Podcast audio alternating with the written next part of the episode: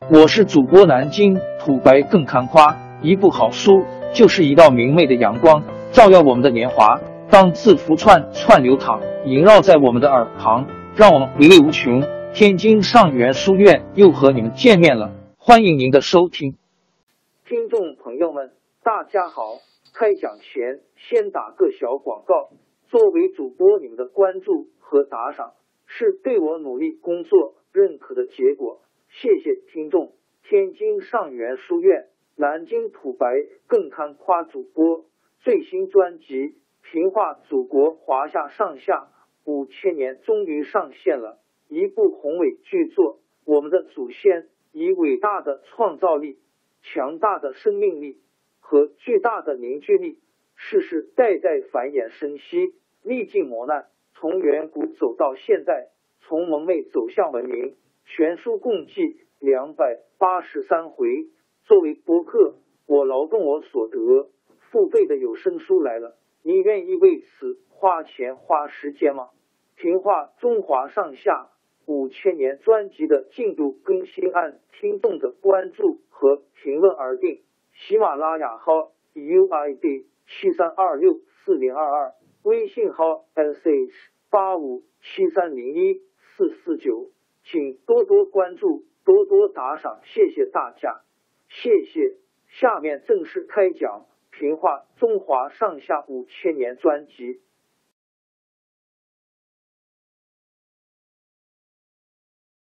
元世祖在位的时候，成吉思汗时期开始建立的庞大的蒙古汗国，已经分裂成四个汗国：清察汗国。察合台汗国、窝阔台汗国、伊尔汗国，元朝皇帝在名义上还是四个汗国的大汗。在那个时期，中国是世界上最强大、最富庶的国家。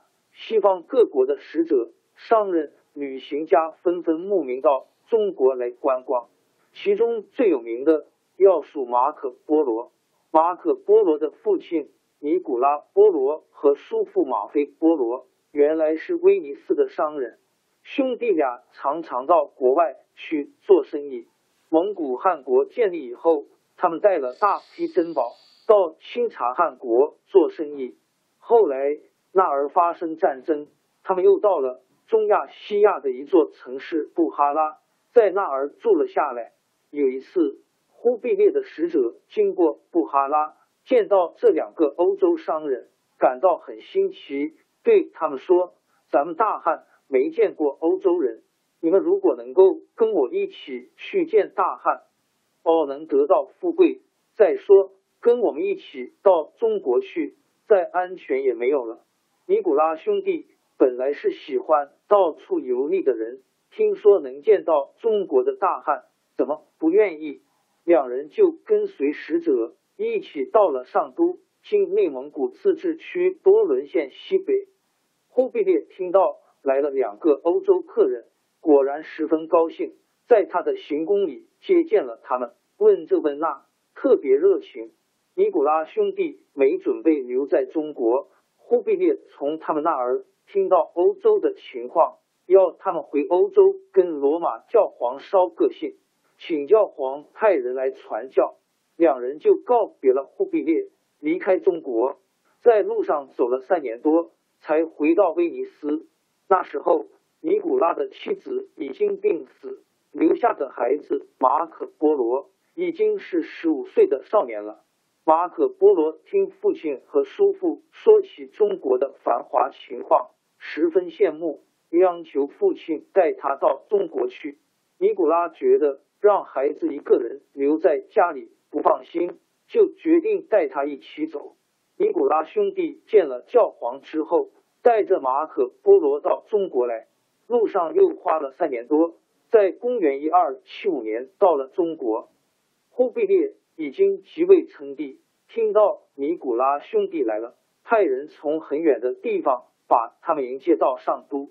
尼古拉兄弟带着马可·波罗进宫拜见元世祖。元世祖一看。尼古拉身边多了一个少年，诧异的问：“这是谁？”尼古拉回答说：“这是我的孩子，也是陛下的仆人。”元世祖见到马可波罗英俊的样子，连声说：“你来的太好了。”当天晚上，元世祖特地在皇宫里举行宴会，欢迎他们。后来又留他们在朝廷里办事。马可波罗非常聪明，很快学会了蒙古语和汉语。元世祖发现他进步很快，十分赏识他。没有多久，就派他到云南去办事。元世祖喜欢了解各地风俗人情。过去朝廷使者到各地去视察，回来的时候问他们风俗人情，都讲不出。马可波罗出去，每到一处都留心考察风俗人情。回到大都，就向元世祖详细汇报。元世祖听了，直夸马可波罗能干。以后凡是有重要的任务，元世祖总派马可波罗去。马可波罗在中国整整住了十七年，被元世祖派到许多地方视察，还经常出使到国外，到过南洋好几个国家。他在扬州待过三年，据说还在那里当过总管。日子一久，三个欧洲人不免想念家乡，三番五次。向元世祖请求回国，但是元世祖宠着马可波罗，舍不得让他们走。恰好那时候，伊尔汗国国王的一个妃子死了，派使者到大都来求亲。元世祖选了一个名叫阔阔真的皇族少女，赐给伊尔汗国国王做王妃。伊尔汗国使者认为走陆路太不方便，知道尼古拉他们熟悉海路。就请元世祖派尼古拉他们一起护送王妃回国，元世祖只好答应。公元一二九二年，尼古拉兄弟和马可波罗就和伊尔汗国使者一起离开中国，乘海船经过印度洋，把霍阔真护送到了伊尔汗国。经过三年的跋涉，才回到威尼斯。这时候，他们离开威尼斯已经二十年。当地人长久没听到他们的消息，都以为他们死在国外了。现在看到他们穿着东方的服装回来，又听说他们到过中国，带回许多珍珠宝石，都轰动了。人们给马可波罗起个外号，叫做“百万家产的马可”。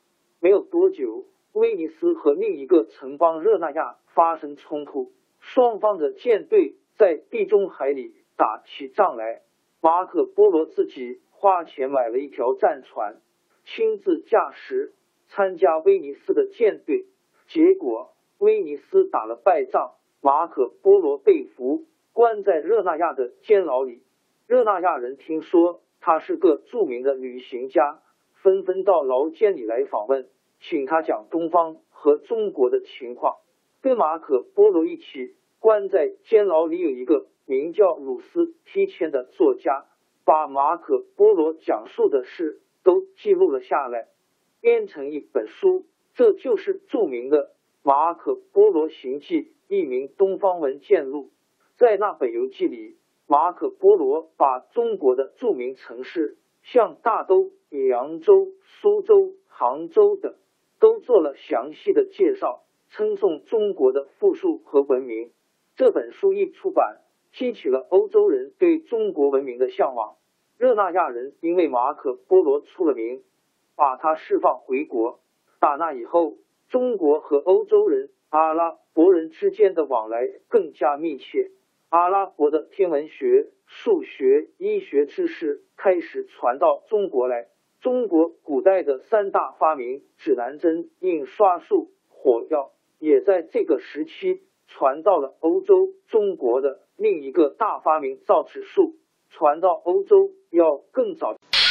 王朝更迭，江山易主，世事山河都会变迁。其实我们无需不辞辛劳去追寻什么永远，活在当下，做每一件自己想做的事，去每一座和自己有缘的城市，看每一道动人心肠的风景，珍惜每一个擦肩的路人。纵算经历颠沛，尝尽苦楚，也无怨悔。